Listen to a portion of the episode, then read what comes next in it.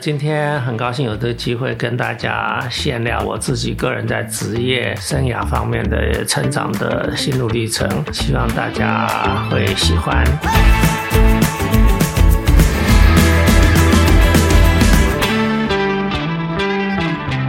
我的求学之路应该先从我在高雄医学院念书开始。高雄医学院现在已经扩充成为高雄医学大学。当初我们的训练口腔方面总共是六年，这六年当中的话，前三年都是学基础医学，跟医科一起上解剖啊、生理学啊这些呃生物化学。到了第四年、第五年，我们才开始接触到临床的课程。临床的课程在口腔的专科里面，他们大致上有八个临床的科别，譬如说大家比较知道的是儿童牙科啦、口腔外科啦、齿颚矫正啦、牙髓病科、牙周病科啦、咽腹牙科啦等等。我算是运气蛮好的，因为当年教我的有两位全台湾最顶尖的教授，一位是口腔外科是一念德教授，另外。另外一位的话是齿颚矫正 （orthodontics） 的话是台大的溪水木教授。这两位教授都是我的启蒙老师，他们教的非常的棒，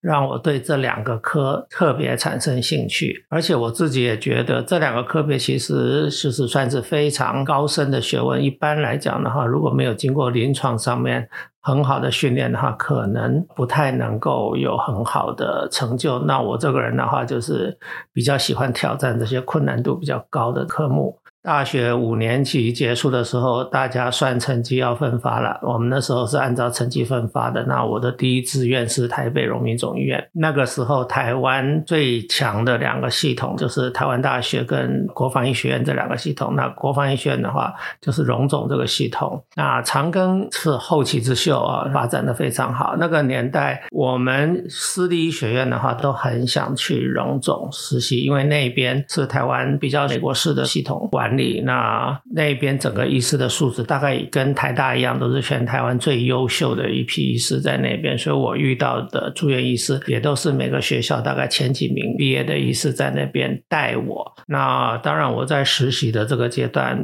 表现也算不错。在我临床训练的生涯当中，哈是非常充实的一年，遇到非常好的住院医师带领我，然后很好的这些主治医师主任，得到很多很多很好的训练，然后也对临床的各个专业的部门也有比较深入的了解。那这个阶段的话，有几位对我很好的住院医师，他们就一直鼓励我出国。出国的话，可以接受到更好的专业的训练。那时候就开始让我有出国的这个想法，再来就是服兵役了。服兵役的时候，运气比较好，算是抽到宪兵单位。这个单位的话，其实有几位医官在里面哈，所以工作的话算是蛮轻松的，用轮班的方式，等于是上下班呐。所以在这时间上面，我有很多充分的时间可以准备出国需要的一些考试，譬如说托福啦、GRE 啦，然后申请学校啦。那那个时候，我心里面在想的其实就是口腔外科跟齿颚矫正。那口腔外科的话，一般对于外国学生来讲，它其实是有限制的。去美国念书的话，他们其实是需要你有能够先拿到美国的医师执照。可是外国医生在美国拿医师执照，是基本上是不可能的事情。要去直接进入到美国口腔外科训练的 program 里面，大概是四年的训练是不可能。所以呢，啊，我就专心在齿颚矫正这个部分。那个时候，台湾的经济正在起飞，其实算起来的话，出国念 medical dental 的学费其实是很贵的。所以我那时候就在想，我说，那我不如试试看。譬如说，在美国的话，我就试一些公立学校，那学费应该会比较低。我甚至有。试过澳洲，因为澳洲的学费也很低。那这里面就发生了一些蛮有趣的事情，比如说澳洲那边的话就非常非常的热情，一直说要我去要我去，然后呢学费的话大概就是很低嘛。可是澳洲的医疗水平，我觉得当然全世界医疗方面来讲还是美国最强，所以我就申请了大概有五间的美国的公立学校。这里面也发生了很有趣的事情，因为那个年代美国的医学院口腔医学院的话，其实对他们自己临床床的训练非常非常的扎实，也很有自信。所以坦白说，他们有点看不太清美国以外的这些学校训练出来的医生。我曾经申请了 UCLA，那他们回了我一封讲的非常客气的信，因为我们是医生嘛，哈，所以呢是已经拿到台湾的执照了。他当然是称我 Doctor Tong，OK，然后他的意思是说，啊，我们很欢迎你来我们 UCLA 念齿颚矫正，可是请你先到我们的口腔医学院把你的 Dental School 念完，你再来念我们的齿颚矫正，这样是七年呢，我怎么可能？OK，好，所以呢，在这个过程当中的话，当然就是有期待，那大概也会有一些觉得蛮有趣的一些回应。故事讲到我当兵快要退伍的时候，大概我记得差不多四月份的时候，因为我当兵在台南嘛，呃，我家其实在台北，那时候我已经准备上台北来要考长庚医院。呃，回到我台北的家中，我妈就拿了一封信给我，她说：“哎，这国外来的信，你要不要看一下？”我打开一看。美国，我申请了一间伊利诺州立大学，居然。录取我了，问我要不要去，要的话必须在两个礼拜之内就要给他回复。我就跟我妈商量说，怎么样，这个要花钱哈。我妈当然是鼓励我去啊。OK，那我就跟他们回复说，我愿意去。当兵的话要到五月多嘛，六月份就开学了，我还必须要跟部队里面要请提前退伍两个礼拜，准备出国的事情。这件事情我有多么的幸运，坦白说，我是到了美国之后才知道，一般在美国。私立大学的学费贵到不行，可以以我们那个年代来讲，是一个很大的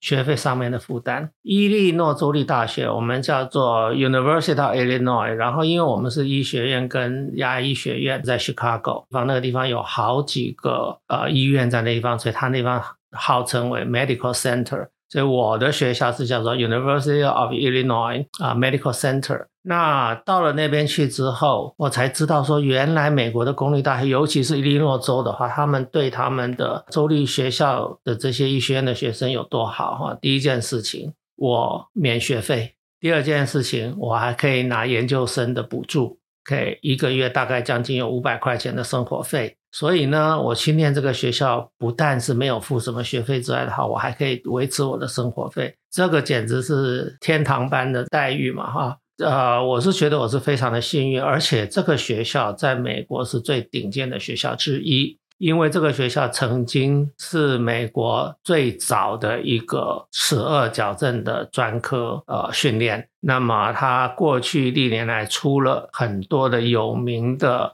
带领着齿颚矫正在进步的这些呃医师，就是等于是齿颚矫正整个发展的历史当中，他们都是一个一个里程碑。所以呢，有人号称我们这个学校这个 orthodontic program 的话是叫做 West Point of Orthodontics。意思就是十二矫正的西点军校，因为它里面出了很多的名将。那这些名将其实都是我们的老师嘛，所以那个时候我在他们的照顾之下，我觉得我学了很多很扎实的临床上面的知识跟技术，也了解到美国对于临床医师的训练是这么的严谨。那在这个过程当中，我真正的感觉，齿颚矫正这个学问跟技术其实是博大精深。一般来说，我三年的专科训练，其实我只不过是入门。就是我们在快要毕业典礼的时候有个 party 嘛，校友们就会回来啊。那些校友啊就跟我讲啊，你现在三年已经矫正，要准备要毕业了哈。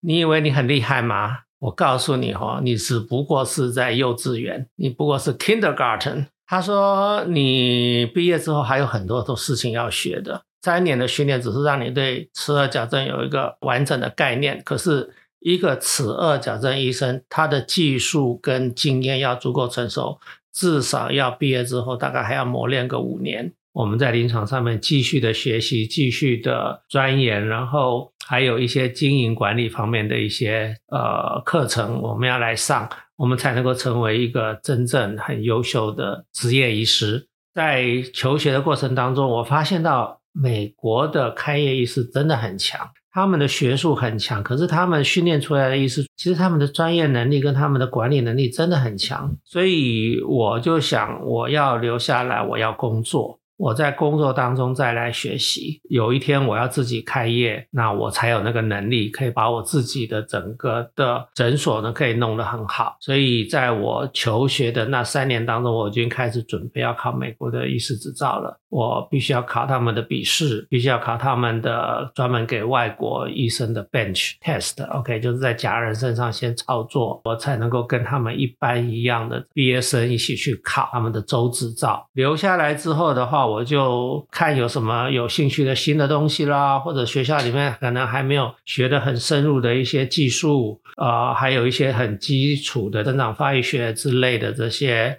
convention 啊。我就到处都去参加，然后呢，也学了很多。学校学不到的一些技术之外的话，很多经营管理方面，甚至我学过两次齿颚矫正专科诊所的设计，诊所设计我就上了两堂课，两个 session 的课，所以我对诊所设计很有兴趣的。那里面有牵涉到效率啦、动线啦、整个流程的管理，我觉得这些对我来讲真的是在美国这几年是收获良多。我觉得他对我整个对事情这个理念啦，对我对事情的一些视野啦。其实有很大的一个成长，在我在美国职业的这几年当中，我也观察到，一般美国的职业医师他们的理念，他们对诊疗的一些态度。跟病人们对医师之间的互动的关系，我觉得很有趣的是，第一个，我觉得因为美国整个的训练，medical 跟 dental 都一样，他们非常的严格，所以一个医师他只要能够从这个 medical school、dental school 毕业之后，他考上执照，他就有一个一定最基本的能力。譬如说，口腔医学院你毕业之后的话，你大概到外面的开业医生，你就直接可以去工作，大概几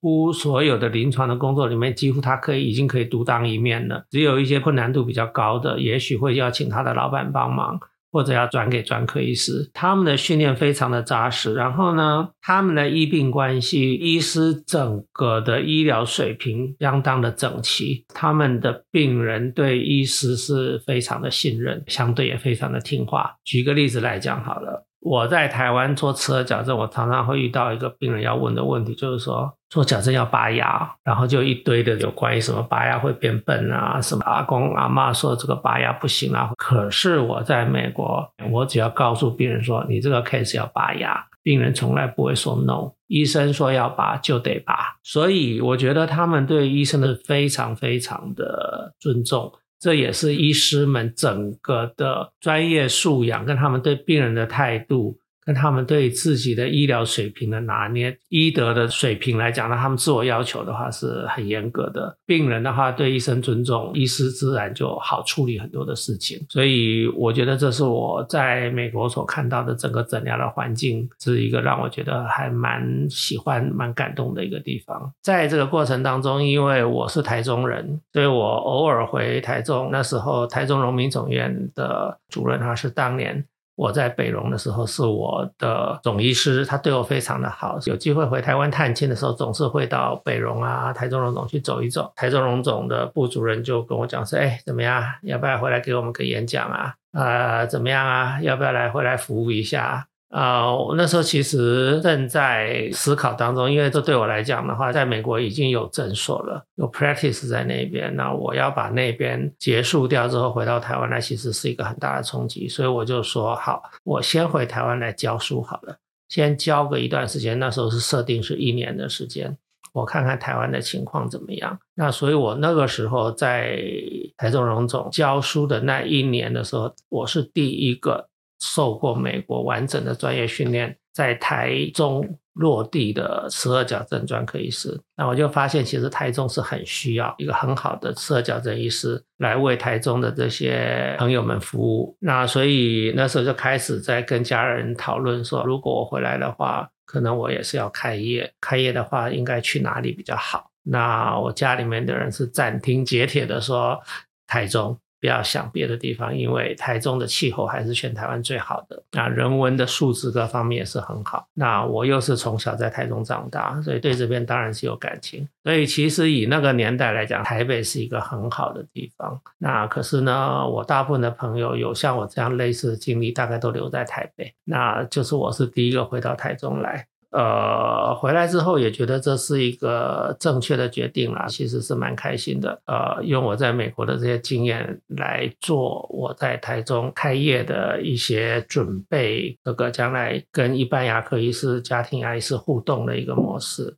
谈到就是说，我的想法跟理念可能跟一般就是说台湾整体的一些医疗思维的话，可能是不太一样。那所以，我那时候在台湾大概很少有人开在大楼里面的。我觉得我的专业的话，其实不需要开在一楼，因为我反而喜欢是我要慎选我的病人。所以呢，我的病人主要的来源应该是医师转诊给我，就等于是完全是美国式的职业的方式。当然，这个是比较辛苦的，因为我必须要从没有病人到第一个病人这样子，慢慢慢慢一点点累积，可能要到一年两年之后，口碑慢慢出来了，这个门诊的医疗工作才会慢慢的越来越忙碌。所以呢，我就决定在大楼里面开始我的第一个诊所。后来发现这个做法其实是蛮好的。那对于我的病人的来源，其实我觉得没有什么影响，就是慢慢的累积口碑出来了之后，其实这些病人他们就会帮我介绍他们的亲戚朋友。那到目前为止，这个模式我认为是成功的模式。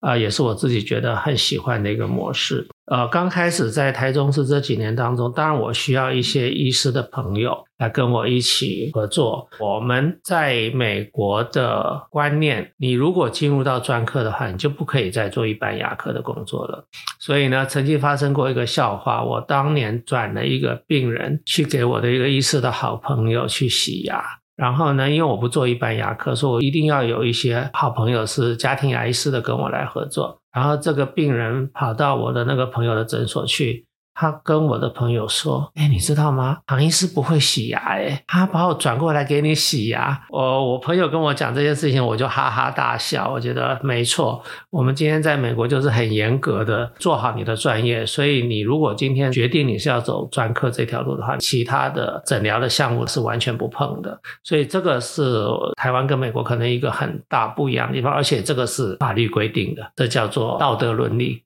OK，然后他们也是希望用这种模式培养成很好的诊疗素质，所以我就必须要靠很多很好的一般牙科医师的朋友啊，跟我一起来病人来转诊。可是这里面会遇到一个困难，我有一些很好的专科医师的话，譬如说他们都在台中荣总，那么我转过去，我还拜托他们麻麻烦某某主任的话，一定帮我照顾一下这个病人。可是病人会跟我回应说，第一个好远，第二个。要等好久，一个治疗可能来来回回就要搞好久，病人的抱怨就开始出现了。这是我必须要坚持的一个做法，因为我觉得口腔医学就是各个专科要互相支援，然后每一位医师做好他自己专业的那个部分。现在其实台湾现在开始在这几年来非常流行的叫做协同治疗，协同治疗也就是多科诊疗嘛，哈，意思就是说。专业的这些医师们来共同合作治好一位病人，其实这个在当年其实就是我的想法，然后现在慢慢慢慢在台湾也成熟到朝这个方向去做，所以我很高兴我的想法。其实跟台湾整个医疗行业的发展算是有先见之明了，然后一起同步进行。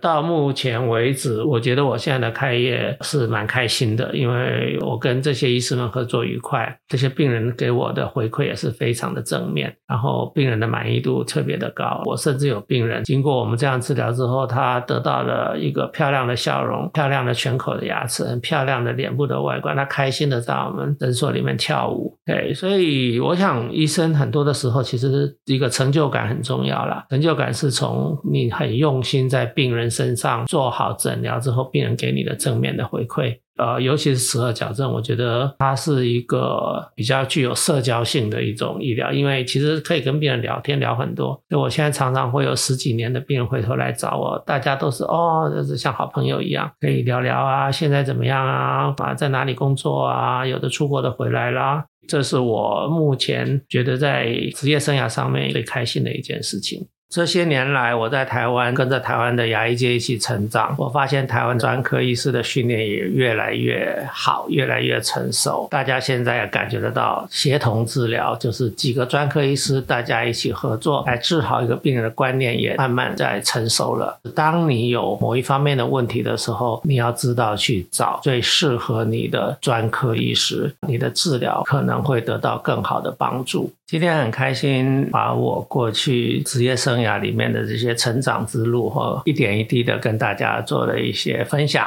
希望大家会喜欢，谢谢大家。